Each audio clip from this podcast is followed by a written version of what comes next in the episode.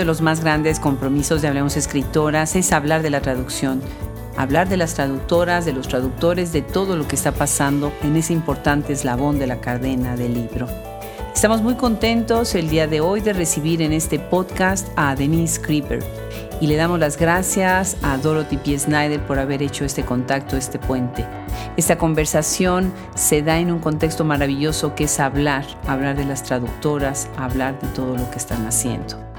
Denise Creeper tiene grandes libros que hablan sobre crítica de la traducción y les recomendamos mucho que visiten también lo que están haciendo dentro de Latin American Literature Today, que es una gran revista en donde ella también participa.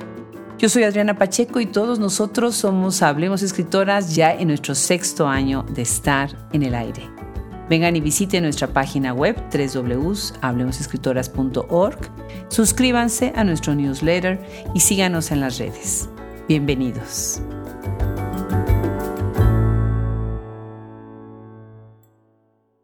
Hay grandes amigas, grandes colegas, grandes ángeles que ayudan y protegen a Hablemos Escritoras y una de ellas es Dorothy P. Snyder. Y me da muchísimo gusto que en este momento ella se haya tomado el tiempo de presentarme con Denise Creeper y estoy muy contenta, muy contenta de recibir hoy a una especialista en traducción, una crítica en traducción, lo cual me parece fenomenal en estos tiempos tan importantes para hablar de este tema tan enorme y tan complejo. Bienvenida Denise, muchísimas gracias por estar en Hablemos Escritoras. Muchas gracias Adriana, un gusto para mí estar acá con vos. Pues imagínense que estuvimos caminando Denise y yo por esa bellísima ciudad que es Madrid y bueno, después nos comimos unas tapas juntas, lo cual fue también, bueno, pues un momento muy agradable y ahí nos dimos cuenta de que hacemos muchas cosas encaminadas a distintos intereses, pero otros coinciden y obviamente uno de nuestros grandes intereses en Hablemos Escritoras es la traducción. Empecemos primero, Denise, platícanos un poco en dónde vives, ya sabemos, acabamos de decir que en Madrid, pero ¿por qué ahí y qué haces ahí? Bien, en realidad estoy en Madrid de, forma temporaria, estoy acá ya hace unos seis meses y me voy a quedar unos tres meses más, pero simplemente es porque ahora estoy en un sabático de investigación de mi trabajo académico como profesora en Chicago, en Estados Unidos. Y bueno, eh, me estuve tomando este año un poco para empezar un nuevo proyecto de investigación. Me interesan mucho las cuestiones de la lengua, de esta lengua que es el español, el castellano, ¿no? que es tan distinta y que es tan importante cuando hablamos de traducir por todas las variantes locales, dialectales que hay en tanto en América Latina como en España. Eh, así que bueno, me vine a pasar un tiempito acá para ver qué está pasando del otro lado del charco. Pero yo en realidad vivo, vivo en Chicago y mi, mi, vida personal, académica, profesional transcurre ya hace varios años en la ciudad de Chicago, aunque bueno, yo en realidad soy oriunda de, de Buenos Aires, como se habrá notado ya por mi acento. Qué lindo, ¿verdad? Hay tantas argentinas que ahorita están en tantos lugares en el mundo que es magnífico. Platícanos un poco sobre tu programa en Chicago, qué has hecho ahí, cuál es tu comunidad. Bien, sí, bueno, yo en Chicago estoy ya hace unos 7, 8 años después de haber terminado mi doctorado en Georgetown, en la Universidad de Georgetown en Washington, D.C. Eh, y yo enseño literatura latinoamericana y estudios de traducción en una universidad chiquita, con lo que se llama en Estados Unidos Small Liberal Arts College, que queda mm, al norte, a las afueras de la ciudad de Chicago. Y bueno, ahí también soy editora de traducción de la revista Latin American Literature Today, aunque eso lo hago un poco a distancia porque la revista está localizada en, Oklahoma. Y también he fundado un colectivo de traductores que se llama Third Coast Translators Collective, que somos un grupo de traductores que estamos ahí en la ciudad y que todos traducimos de distintos idiomas. Eh, así que es muy rico también conversar, ver cómo traducen otras personas, cómo traducen desde otros idiomas al inglés. Eh, así que hemos estado bastante activos en los últimos años, presentando libros, haciendo talleres. Es una, la verdad que para mí en la labor traductora es fundamental hacerlo en comunidad, ¿no? Hay como una especie de, imagen común del traductor como un ser que trabaja en solitario, pero para mí no podría estar más lejos de la verdad porque me apoyo mucho en colegas, en otros lectores, me interesa ver cómo les suenan las palabras a otras personas, ¿no? Así que bueno, y la verdad es que en ese sentido Chicago es una ciudad muy rica porque es muy diversa, hay un montón de hispanoparlantes, hay muchas actividades culturales, librerías, eh, así que la verdad es que me, gusta mucho estar ahí. Qué lindo. ¿De este colectivo hay manera de ver lo que están haciendo? ¿Tienen una página web o cómo puede uno saber más de esto? Sí, absolutamente. Tenemos una página web, Third Coast translatorscollective.org eh, y también estamos muy activos en redes sociales, en Facebook y en Twitter, nos pueden buscar, siempre estamos compartiendo las noticias de todos nuestros miembros. Como decía antes, lo lindo también del grupo es que traducimos un montón de idiomas, ¿no? Entonces tenemos miembros que traducen del hindi, del búlgaro, del vasco, del japonés, del árabe, del español, del francés. Eh, así que para mí ha sido súper rico aprender un poquito de todos mis compañeros. Hemos hecho también talleres abiertos para el público. Hay mucha gente que está muy interesada en la traducción, pero no es algo que todavía esté tan extendido en los Estados Unidos de forma pedagógica, ¿no? No hay tantos programas para estudiar traducción y demás, así que hay gente que tiene un montón de inquietudes y que quiere acercarse a la traducción y por ahí no sabe cómo. Entonces, varias veces hicimos talleres abiertos donde, no sé, poetas, escritores, críticos, gente que sabe idiomas, se acerca a aprender un poquito más de la traducción. Trabajamos mucho con distintas librerías independientes en la ciudad para hacer presentaciones de libros. Por ejemplo, cuando es el mes de las escritoras, siempre hacemos eh, readings, ¿no? lecturas de nuestros textos. Eh, así que sí, búsquennos en redes sociales, en Facebook, en Twitter, y ahí nos van a encontrar. Y bueno, si están en Chicago o incluso en el Midwest, también mándenos un email. Siempre estamos encantados de recibir nuevos miembros. Qué lindo, qué trabajo tan maravilloso.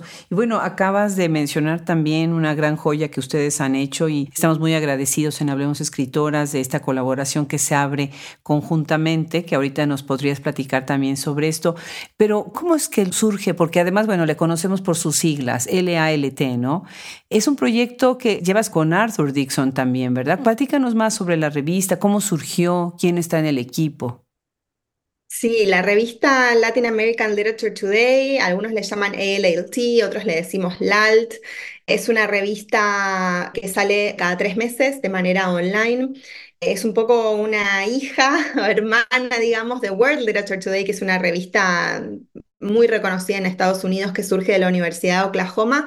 Y como decía antes, la mayor parte del equipo está ahí.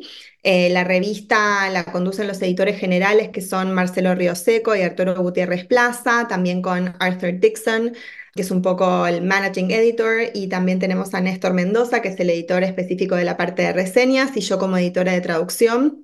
Es una revista que ya tiene más de cinco años y mm, una de las grandes particularidades que tiene la revista y realmente lo que la distingue de otras revistas online que también se dedican un poco al tema de la traducción es justamente que se publica de manera íntegra bilingüe, ¿no? Otras revistas de las que yo soy muy lectora y que me encantan, como Asymptote o Words Without Borders, se publican en inglés, si bien todos los contenidos son en traducción, la revista se publica en inglés. Eh, nosotros tenemos la particularidad que somos publicados en español y en inglés todos los contenidos. Incluso algunas secciones como nuestra sección de literatura indígena, nuestra sección de literatura brasileña, muchas veces se publica de manera trilingüe o multilingüe. Eh, y es una revista que cuenta con diversas secciones. Tenemos una, una sección de ficción, otra de poesía, de entrevistas, reseñas, crónicas, ensayos. Y siempre tenemos dos o tres dossiers. En general nos gusta hacer algún dossier para dar a conocer a algún autor más novedoso y a veces hacemos un dossier rescatando la figura de algún escritor ya muerto o que por algún motivo no es conocido en el resto de América Latina como lo es, por ejemplo, en su país de origen, ¿no? Entonces un poco revivir ciertas figuras, homenajear a otros escritores, darle nuevas lecturas a textos ya clásicos y canónicos. Y entonces, como decía, claro, la revista con un botoncito en la parte superior derecha uno pone español o inglés y la revista cambia de idioma.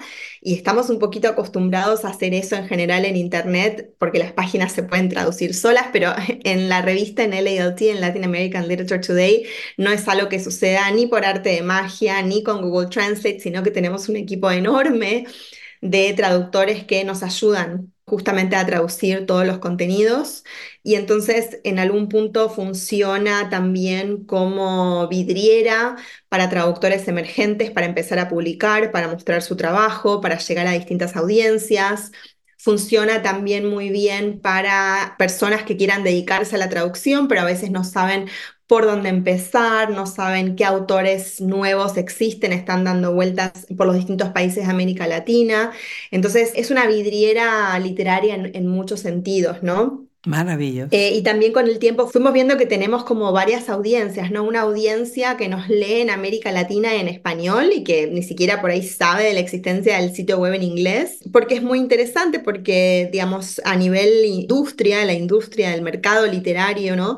Como se nutre mucho de editoriales independientes, por ejemplo, a veces es difícil desde no sé, Paraguay, saber lo que se está publicando en Chile o desde Argentina, saber lo que se está publicando en Venezuela. A veces cuesta que los libros en español mismos circulen dentro del continente, ¿no? Entonces, LALT acerca esos contenidos por ser una publicación online a esos distintos países eh, entonces nos leen mucho en español, obviamente nos leen muchísimo desde Estados Unidos, gente interesadísima en lo que es la literatura latinoamericana para enterarse de qué se está publicando y ellos lo pueden leer en inglés. Así que ver cómo la revista circula por distintos ámbitos en distintos idiomas y cómo nos leen de manera diferente ha sido muy enriquecedor para nosotros, muy, muy novedoso también ver cómo son los efectos, ¿no? Una vez que la revista se publica, cuál es la recepción de nuestra audiencia. Claro, maravilloso, maravilloso. En Hablemos Escritoras estamos haciendo exactamente eso y para la gente que nos escucha, pues sí, cuando hacemos este cambio de idioma de uno a otro, no es arte de magia. Efectivamente, como dices, Denise, no es Google Translator, es también un trabajo que hay atrás de un equipo, ¿no? Ahorita que estamos integrando a estos tres maravillosos traductores, que ellos están haciendo la traducción de Hablemos Escritoras, Caitlin Meredith, Alice Banks y Will Howard pues es muy interesante cómo se está haciendo esto y cómo vamos enriqueciendo. Imagínense, para el tamaño de Hablemos Escritoras, que acabamos de cumplir seis años y tenemos casi 500 podcasts y un mundo de información en la biblioteca, es muy, muy arduo este trabajo. Y bueno, a raíz de nuestra conversación, Denise, pues tú hiciste una hermosísima invitación a Hablemos Escritoras y estamos muy contentos que a partir de este año haremos cosas juntas, ¿verdad? Cuéntanos un poco qué esperan ustedes también de esta colaboración. Sí, me encanta esta colaboración que va a surgir ahora en el primer número de la revista de, 2024 que sale a mediados de marzo. Y la idea es que podamos ir un poco contribuyendo, colaborando con la meta Hablemos Escritora de volverse bilingüe también y de traducir todos los contenidos al inglés. Y entonces lo que vamos a hacer es en cada número de nuestra revista incluir un dossier con tres entrevistas a mujeres escritoras que ya han pasado por este podcast y entonces en una versión un poco más reducida, casi un poco de sneak peek o adelanto de lo que se puede escuchar en el capítulo más extenso, poder leer ese material también en inglés, ¿no? Entonces un poco lo que mencionaba antes, ¿no? Cómo el podcast también sirve, al igual que nuestras páginas online, para mostrar lo que se está haciendo en el continente latinoamericano, para mostrar lo que se está escribiendo en español. Muchas de esas autoras todavía no fueron traducidas al inglés, por ejemplo, entonces yo sé que hay muchos traductores, noveles emergentes que nos leen, que escuchan el podcast y que están tratando de buscar, no sé, quién va a ser la próxima Samantha Schweblin, quién va a ser la próxima Mariana Enríquez o quién es una escritora con la que siento que mi tarea traductora puede ir bien, quién me gustaría poder darla a leer a mis padres o a mis amigos que no hablan el español ¿no? Entonces me parece una tarea muy interesante en el descubrimiento de escritoras nuevas, así como también en la lectura o, digamos, en la circulación de, de autoras que ya son conocidas. Pero lo que es lindo de que surgen estas entrevistas, me parece, es cómo se vuelve a releer el material, cómo se redescubren cosas, cómo salen cosas en la conversación que de otro modo un lector por ahí no tiene acceso. Entonces, bueno, eh, un poco como la revista eh, Latin American Literature Today y Hablemos Escritoras tienen estas metas en comunes, compartimos esta audiencia. Me parecía muy interesante que iba a surgir de esta sinergia, ¿no? Que iba a surgir de esta, de esta colaboración. Así que estamos muy contentos y con muchas ganas de ver este primer dossier que sale a mediados de marzo. No, pues estamos emocionadísimos, de verdad, gracias por la oportunidad. Yo los invito a que visiten la página web, en serio, la revista es maravillosa. Este último número que salió dedicado a María Fernanda Ampuero, felicidades Denise, qué justo, qué merecido y qué bonito hicieron la cobertura sobre María Fernanda Ampuero, ¿eh? felicidades por eso. Gracias. Y, vale decir también que así como tenemos eh, un equipo muy nutrido de traductores que nos ayudan con todo el material, también tenemos corresponsales en un montón de países de América Latina, tenemos un montón de colaboradores que nos mandan material, que están en nuestras páginas muy a menudo. Así que bueno, yo nombré como un poco el equipo núcleo de editores, pero la verdad que la revista la hacemos un montón de personas y sobre todo nuestros lectores también, ¿no? Claro, claro, definitivamente. Bueno, pues ahora vamos a hablar de tu obra, que me parece increíble, porque además pasó una coincidencia muy linda. Pronto vamos a entrevistar a Gabriela Damo, a quien tuve el gusto de conocer en Buenos Aires, y ella tiene un libro que se llama La traducción literaria en América Latina. Y ahora que estábamos revisando, que estaba yo leyendo este volumen fenomenal, fenomenal, pues tú las citas y me encanta cómo están en comunicación, en conversación. Bueno, además coincidentemente las dos son argentinas, aunque estén en distintos lugares, ¿no? Y bueno, esta crítica y esta reflexión sobre la traducción es tan importante, pero de verdad tan importante y a la vez tan complicada, porque, por ejemplo, tú estás entrando a algo que muchos no hemos pensado, tal vez, ¿no? ¿Qué es lo que pasa cuando tienes estos fictional translators, ¿no? Adentro de la literatura, ¿no? El libro se llama Narratives of Mistranslation, Fictional Translators in Latin American Literature. Felicidades por este libro. Cuéntanos, ¿qué es un fictional translator? Empezando por ahí. Muchas gracias. Sí, ese es como el gran tema o el gran elemento común que aúna todas las fuentes primarias que recojo en, en mi libro. Y básicamente lo que miro, lo que observo son publicaciones relativamente recientes que se encuentran con mayor frecuencia a partir de 1990 eh, y son novelas o cuentos que tienen a un traductor o a un intérprete como protagonista, como personaje, ¿no? Entonces, cuando yo hablo de la traducción, si bien es cierto que se pueden extrapolar muchos de estos conceptos a la vida real, en general yo me dedico a estudiar cómo se ve representada la traducción dentro de la ficción, dentro de la literatura, ¿no? Entonces estos fictional translators o traductores ficticios, ficcionales, es porque son personajes traductores, ¿sí? No estoy hablando de traductores de carne y hueso en la vida real, sino que estoy hablando de traductores como personajes, en general como protagonistas de estas novelas o de estos cuentos, ¿no?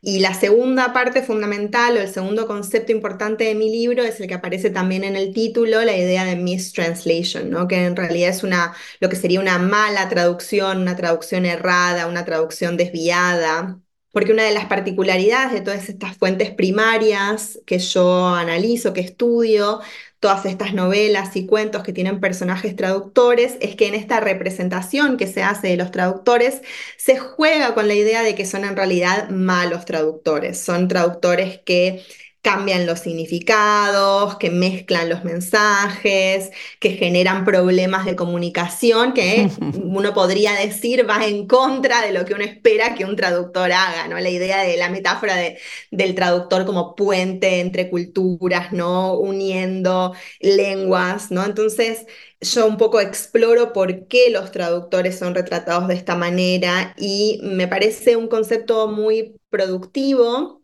porque es tan adrede la forma en la que estos traductores son malos traductores en estas ficciones que analizo, está hecho de manera tan irreverente todo, ¿no? Hay una irreverencia muy profunda con respecto a los mensajes de qué es la traducción, que me parece que había un mensaje en sí mismo dentro de esa representación, ¿no? Entonces, analizar qué es una mala traducción, qué sería una mistranslation, inevitablemente pone en duda o desafía la idea de qué es una buena traducción, ¿no? Claro. Y cuando hablamos de buena traducción, se suelen hablar de conceptos de fidelidad, por ejemplo, de seguir al pie de la letra del original.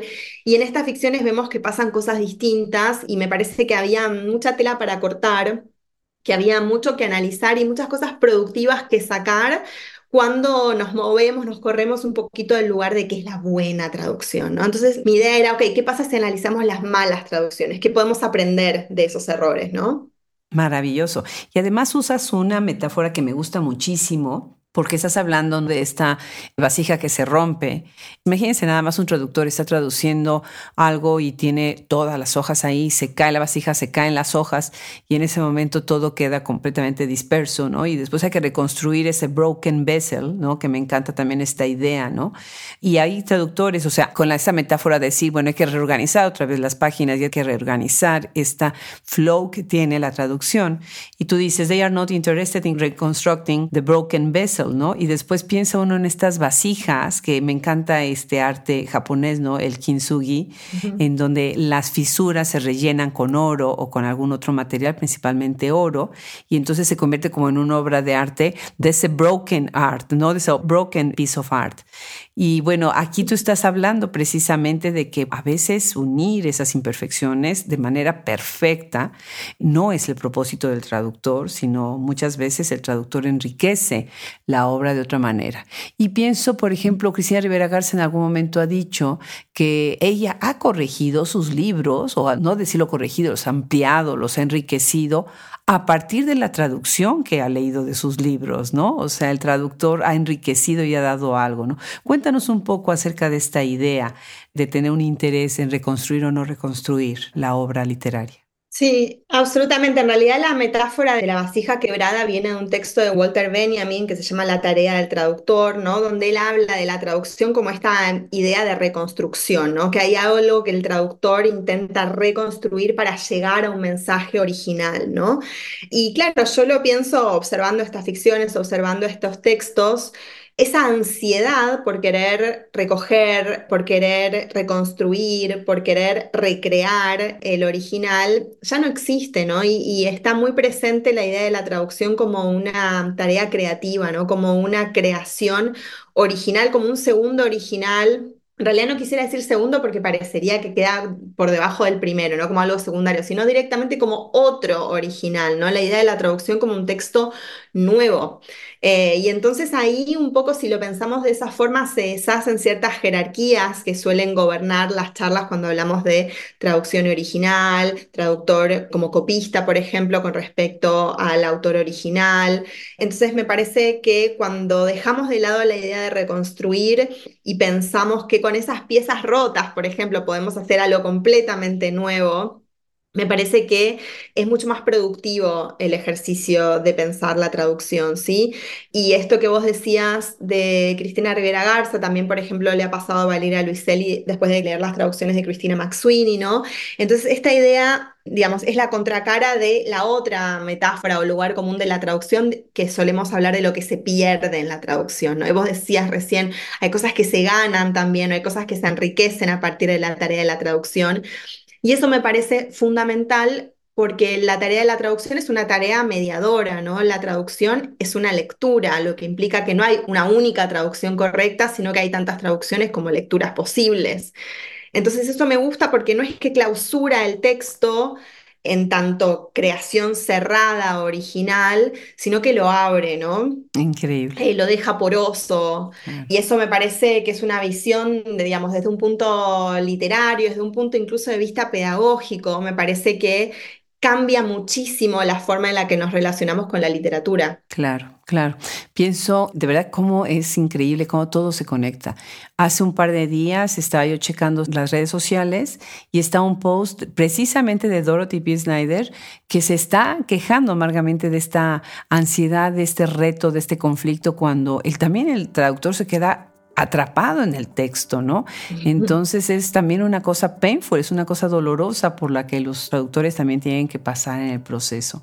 Sí, y esto se ve muy bien, por ejemplo, en las ficciones con las que yo trabajo en mi libro, ¿no? En ese sentido, parte de las cosas que me gustaban de estas novelas, de estos cuentos, es que sentía que hacían un muy buen trabajo retratando realmente la tarea de traducción. No estaba para nada romantizada, todas estas quejas, incluso, no sé, hasta los dolores de espalda de estar tanto tiempo sentados tipeando, aparecen representados, ¿no? Incluso las quejas con respecto a la paga, las quejas con respecto a las condiciones laborales, el mercado editorial, las presiones editoriales de los grandes conglomerados literarios, ¿no? las casas de publicación, eh, las editoriales. Entonces, todas esas cosas también aparecen en las ficciones con las que yo trabajo. Son cuentos y son novelas en ese sentido que reflejan muy bien lo que es la tarea de la traducción, lo que es dedicarse a esta labor. Qué bien, claro que sí, por supuesto. Y ahorita que dijiste el traductor como, una de ellas es el traductor como traidor, ¿no? Y lo abordas tú en el libro también. Cuéntanos acerca de esta idea del traductor como traidor. Sí, me encanta porque cada vez que hablamos de traducción, digamos, es tan elusivo todavía lo que pasa durante el proceso de traducción, es tan enigmático en algún punto que siempre necesitamos de estas imágenes, de estas metáforas para poder tratar de descifrar un poquito mejor qué es lo que se hace, ¿no? Y entonces la imagen del traductor traidor en realidad viene desde hace siglos, es una frase que viene del italiano traductore traditore, ¿no?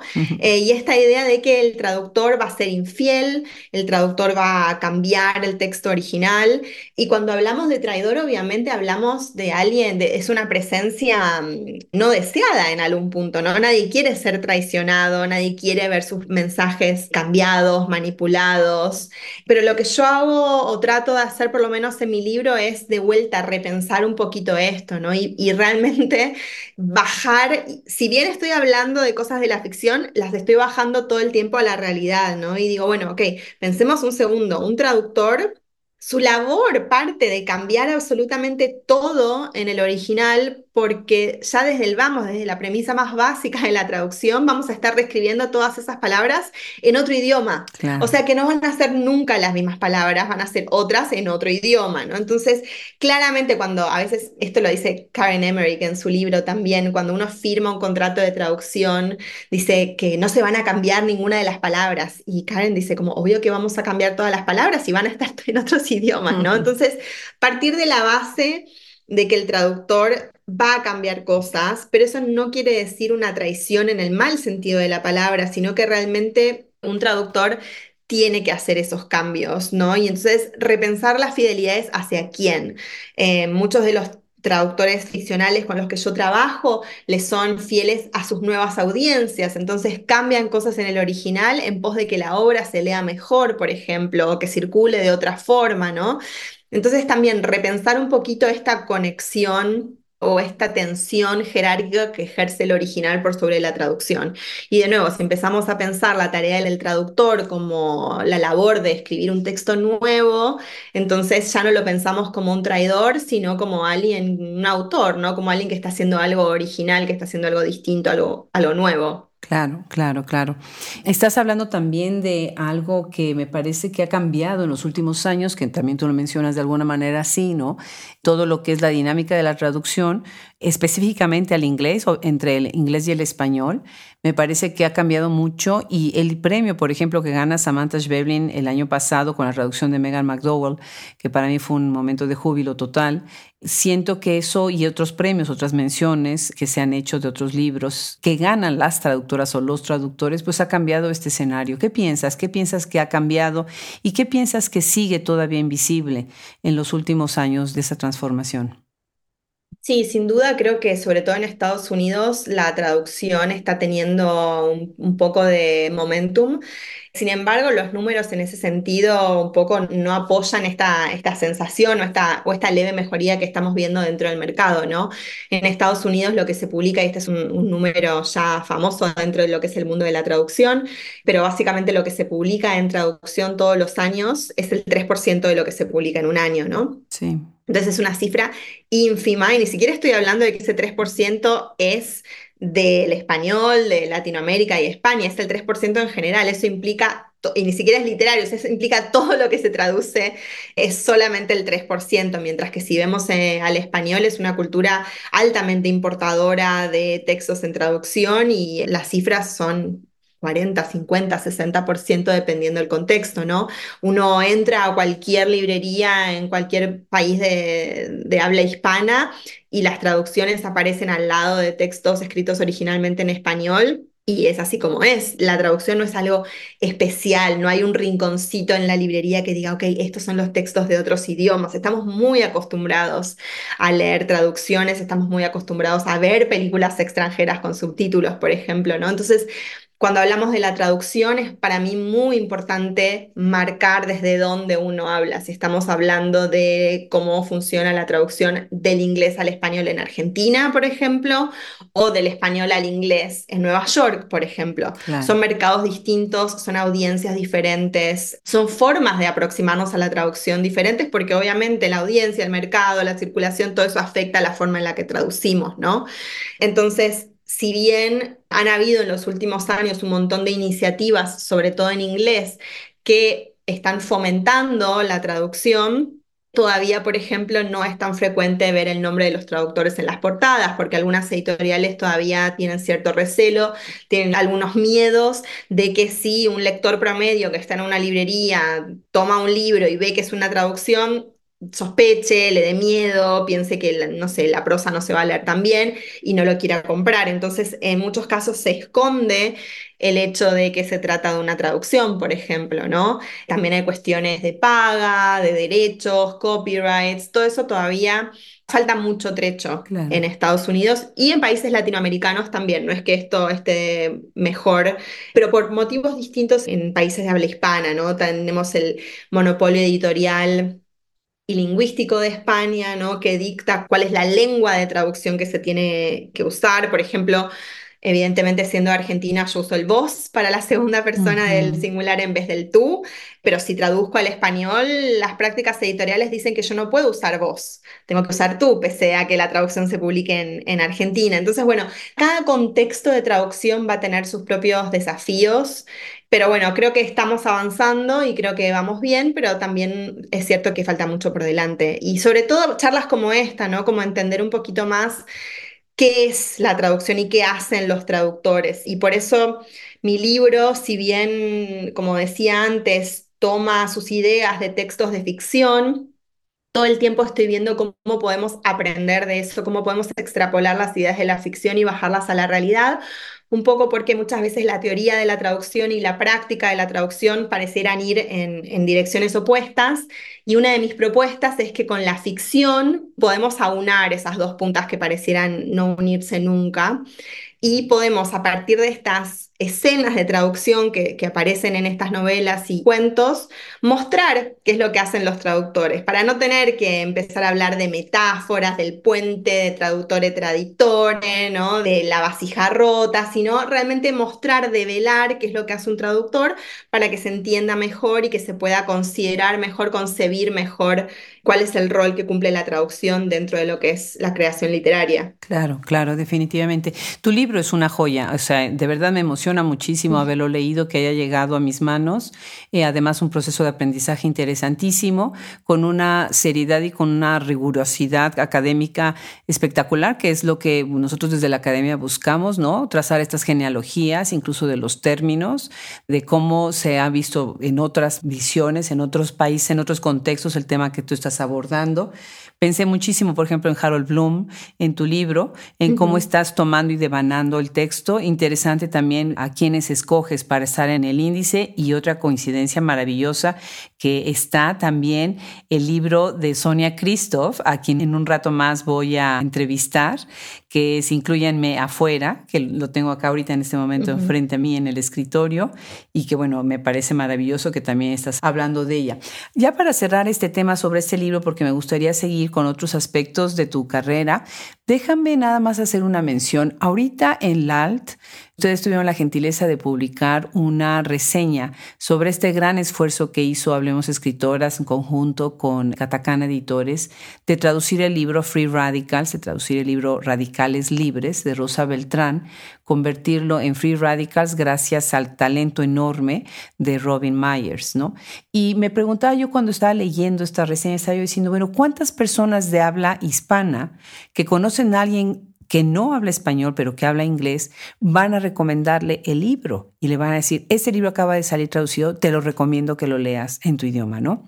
Y otra de mis preguntas que me trajo revisar tu revista y todo lo que están haciendo Arthur y todo el equipo con ustedes es que a veces los que podemos leer, tenemos la suerte de leer en varios idiomas, es interesante la decisión que se toma. Por ejemplo, yo ahorita que estoy leyendo a John Fossey, Premio Nobel de Literatura, muchos me han preguntado acerca de si leerlo en inglés o en español. Y yo que puedo leer en los dos idiomas, dije no, en inglés. Y después pensé, ¿por qué? Y definitivamente el libro me dijo mucho en inglés y ahora revisando una edición en una librería cuando estuve en México, veía yo esta edición en español y dije, qué interesante sería ahorita, bueno, sentarme a ver cómo, porque John Fossey es un escritor muy complicado, muy complicado, y de alguna manera hasta pienso en Sonia Christoph, que también es una escritora parecida a John Fossey, curioso, y es precisamente este intercambio entre uno y otro. ¿Tienes algún último comentario sobre esto que estoy diciendo? No, me parece súper interesante, ¿no? Y pienso en algo que charlamos hace un ratito sobre la importancia de entender la traducción como un proceso de mediación, ¿no? Cuando en general se habla de una buena traducción, y esto es un poco lo que mi libro pone en jaque, ¿no? Se habla de que es una traducción fluida, una traducción que se deja leer bien, una traducción un poco que esconde el hecho de que se trata de una traducción y le hace creer al lector que se trata de una obra escrita originalmente en esa lengua, ¿no? Y yo tuve una experiencia parecida a la tuya leyendo a Elena Ferrante, que obviamente mm. escribe en italiano, y a la hora de leerla, opté por leerla en inglés, mm. ¿no? Porque yo quería esta sensación de estar leyendo a una autora extranjera, y si la leía en español, por más buena que fuera la traducción, iba a tener la idea de que Elena Ferrante está escribiendo en mi idioma, ¿no? Y yo quería esta idea de, pese a no tener acceso al original en italiano, quería esta sensación de que estoy leyendo algo que no fue escrito en mi idioma. Entonces, por eso lo leí en inglés, ¿no? Y la importancia también de leer traducciones es un poco como el gesto de comprar traducciones, de darle a entender a las editoriales que hay un público interesado en leer lo que se publica en otros idiomas, ¿no? Que queremos saber qué se está publicando en Noruega, que queremos saber lo que se está publicando, no sé, en Brasil, en China, eh, y eso es muy importante, ¿no? Como darle un lugar a la traducción en nuestras prácticas lectoras, en nuestras prácticas críticas, ¿no? Por ejemplo, cuando se hace una reseña de un libro que es una traducción, para mí es tan importante dedicarle algunas líneas al hecho de que es una traducción. De vuelta, no fingir demencia de que, ah, este es un libro que mágicamente lo pude leer en mi idioma. No, lo pudiste leer en tu idioma porque alguien lo tradujo a tu idioma, ¿no? Entonces, de vuelta, no olvidarnos de la traducción porque si no, esas son prácticas invisibilizadoras también, ¿no? Sino resaltar el hecho de que se trata de una traducción como un valor agregado, ¿no? Como algo que efectivamente enriquece ese libro. Eh, y si nos ponemos a pensar cuando hablamos del éxito de un libro, siempre decimos, no, fue traducido un montón de idiomas, ¿no? Como hay una sensación de que hay una validación en la traducción, no hay una necesidad de que, digamos, traspase barreras y que llegue a otras audiencias. Entonces, bueno, con esa idea, dedicarle, dedicarle un lugar a la traducción en nuestras prácticas lectoras, críticas, escritoras, como consumidores de libros también, ¿no? Pues buenísimo. Les recomiendo muchísimo el libro. Además tiene una sección al final de cada capítulo, In the Classroom, en donde eso va a ser también muy útil para las personas que están acercándose o acercando a otros a este tema. Y ahorita que estás hablando de que te gusta hacer una nota o hacer hincapié en que eso se trata de una traducción, pues se ve perfectamente en esta obra que traduces de Adriana Riva, que es Salt, ¿no? Y ahí estás poniendo una nota muy linda y dices ahí, translators are painfully aware of the limitations of dictionaries. Y se me hace tan interesante, ¿no? Como la plasticidad de la palabra puede a veces no dar suficiente para hacer una traducción. Y de alguna manera también hablas de que tú te identificas con ese libro. Una parte de tu historia personal se identifica con este libro y eso te ayuda inclusive a traducirlo de otra manera. No, no diría yo si mejor o peor, sino de otra manera. Y la pregunta es la siguiente, ¿tú crees que el traductor debe identificarse con su obra, con la obra que está traduciendo para encauzar de una manera distinta o mejor la voz del personaje que traduce? ¿Y qué pasa cuando no es así?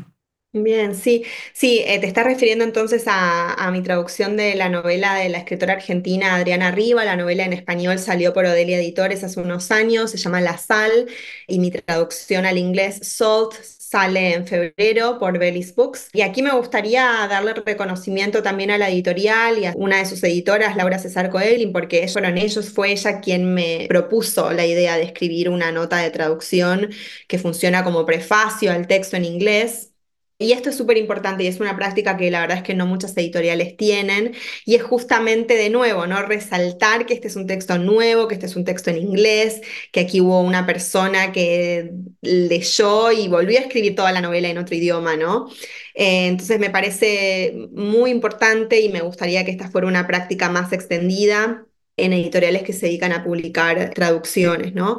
Y esto de que los traductores saben muy bien las limitaciones del diccionario viene de, una cuestión de la práctica laboral de todos los días, ¿no? Y, y, algo que surge también en mis clases, como si el diccionario tuviera todas las respuestas, y a veces que las tiene, el diccionario dice exactamente cuál es la palabra que estás buscando en otro idioma, pero sabes que por X razón no la puedes usar, o que no es suficiente, o que necesita, la imagen es otra en otro idioma, ¿no? Obviamente la traducción no es solamente el idioma o los dos idiomas, sino las culturas, los contextos y demás. Si fuera tan sencillo como que el diccionario tiene todas nuestras respuestas, entonces cualquiera podría dedicarse a traducir y la verdad que no cualquiera puede hacerlo. Y en ese sentido, yo por lo menos soy fiel creyente que no cualquier traductor puede dedicarse a traducir cualquier texto. No considero que necesariamente el traductor deba sentir cierta afinidad o conexión personal con la obra o el autor, pero sí que debe considerarse a sí mismo el traductor, la traductora indicada para ese texto. Y entonces una de las cosas que me pasó cuando leí este libro es que sentí que podía hablarlo, sentí que podía recuperar esa voz, sentí que podía hacer hablar a la narradora en inglés de una forma que fuera mm, creíble, de una forma que fuera solvente, ¿no? En algún punto, que se pudiera sostener bien en otro idioma. Y en ese sentido, digamos, para mí específicamente hace que la traducción fluya de otra forma. No voy a decir que se lea de manera natural necesariamente porque estoy un poco en contra de, esas lecturas demasiado fáciles, digamos. Pienso que puede haber silencios, obstáculos en la narración y que eso no es un problema, al contrario. Pero bueno, fue uno de los motivos por los cuales quise traducir esta novela. Y esto es algo también importante para resaltar, ya que hablamos tanto de los mercados editoriales y de cómo es la práctica de la traducción, sobre todo en Estados Unidos, siendo tan limitado el, el número de traducciones que se publican todos los años, los traductores no solo hacen el trabajo de traducir las obras, sino que están haciendo un trabajo, una labor enorme casi de relaciones públicas, eh, en tanto se encargan de hacer el scouting de esos autores, de encontrar a esos autores, de traducir una muestra que luego hacen circular entre editoriales, hacer el trabajo casi de agentes, de promotores culturales de esos autores en otro idioma. Y es un trabajo de años, ¿no? A mí me costó eh, un par de años, por ejemplo, encontrar contrato editorial para esta novela. Entonces eso es algo también que me gustaría resaltar y por eso también esta idea de que, bueno, si vamos a pasar tanto tiempo con un libro, con un autor o un autor, es importante que nos guste, que sintamos que es un, mensaje importante que transmitir a otro idioma y demás, ¿no? Entonces, digamos, esa afinidad, si bien no es una condición sine qua non, es un plus a la hora de hacer este trabajo. Claro, claro. También tener afinidad con otros críticos sobre la traducción, estaba yo pensando, ¿no? Con este hermosísimo proyecto que tienes con Delfina Cabrera, que cómo son importantes los handbooks, ¿no? Y ayudan tanto, dan un panorama, hacen una genealogía que es tan válida y tan necesaria, sobre todo cuando hacemos crítica. Y bueno, definitivamente esta es una gran obra. Cuéntanos brevemente para ir ya cerrando la conversación y porque tengo todavía una pregunta más que hacerte antes de irnos. ¿Cómo fue tu experiencia trabajando con Delfina y hacer este volumen enorme que hicieron?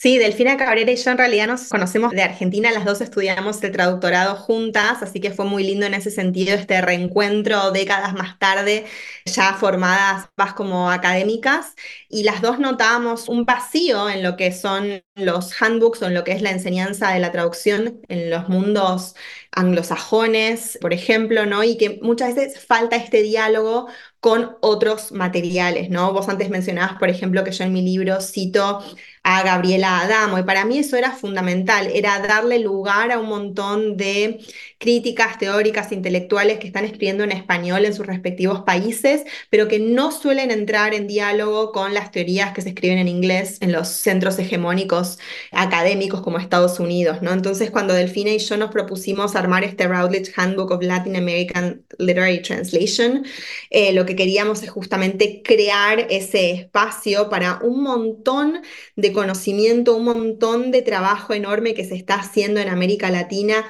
en el mundo de la traducción de la que se sabe muy poco en Estados Unidos, ¿no? Entonces tenemos autores que escriben desde Brasil, que escriben desde el Caribe, que escriben desde Bélgica, que escriben desde China y que empiezan a ver la traducción literaria y la literatura latinoamericana de formas distintas y para mí había mucha necesidad que esas ideas entraran al diálogo, ¿no? Muchos de estos autores que participan del volumen eh, están siendo traducidos al inglés por primera vez, como es el ejemplo de Alejandrina Falcón o Lucas Petersen en Argentina.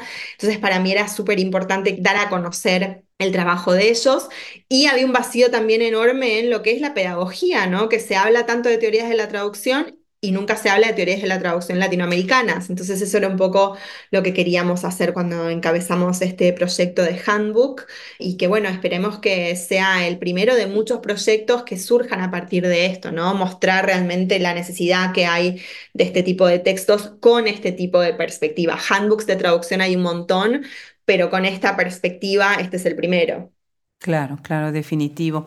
Y bueno, pues la última pregunta entonces sería, ¿cómo ves ahora los desafíos con todo lo que está pasando con el surgimiento del AI y de la inteligencia artificial para la traducción? Sí, yo creo que, bueno, suele haber mucha resistencia cuando surge una nueva tecnología de este tipo, especialmente una nueva tecnología de la cual se habla en los medios como una amenaza para nuestra subsistencia en algún punto. Pero bueno, yo creo que hay que tomar todo con pinzas un poco. Creo que cuando surgió Google Translate también hubo mucha histeria en ese sentido y sigue habiendo práctica de la traducción, práctica profesional de la traducción después de Google Translate también.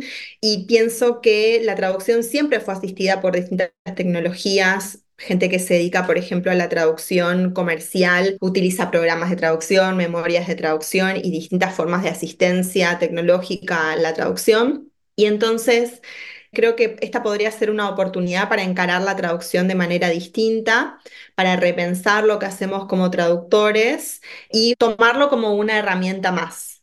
En términos de lo que es la traducción literaria en específico, me parece que justamente como vinimos hablando toda esta charla, al tomar la traducción literaria como creación literaria, como la escritura de un original nuevo en otro idioma, Creo que la inteligencia artificial amenaza a la traducción tanto como la inteligencia artificial amenaza la creación literaria, ¿no? Así que en tanto sigamos teniendo autores de carne y hueso que escriban libros, yo pienso que vamos a seguir teniendo traductores de carne y hueso que traduzcan libros. Claro, maravilloso. Denise, ¿en qué estás trabajando ahora? ¿En qué estoy trabajando ahora? Bueno, estoy muy concentrada en la promoción de la traducción de Adriana Riva que estuvimos charlando, Salt, que sale por Bellis Books el primero de febrero. Tenemos, de hecho, esta semana el lanzamiento online, así que estoy muy contenta con cómo se va a recibir esta novela que a mí me gustó tanto traducir muy contenta que empiece a llegar a, lectores en inglés. Estamos preparando cosas muy eh, lindas con la revista, con LALT, incluido el nuevo dossier de Hablemos Escritoras. Y bueno, eh, ya en el verano regreso a Chicago a mi práctica académica eh, como educadora también. Así que pues seguir investigando, seguir escribiendo, seguir leyendo. Maravilloso, maravilloso. Pues muchísimas felicidades, Denise. Ha sido un placer. Gracias, gracias por sumarte. Hablemos escritoras el día de hoy. Gracias a vos, Adriana. Me encantó charlar. Igualmente, un abrazo desde Austin, Texas.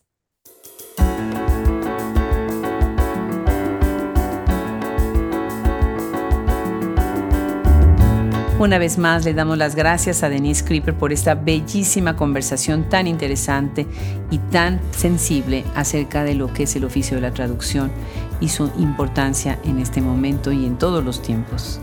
Gracias a ella, gracias una vez más a Dorothy P. Snyder y gracias a nuestro equipo de administración y de edición que están tras bambalinas detrás de este gran proyecto.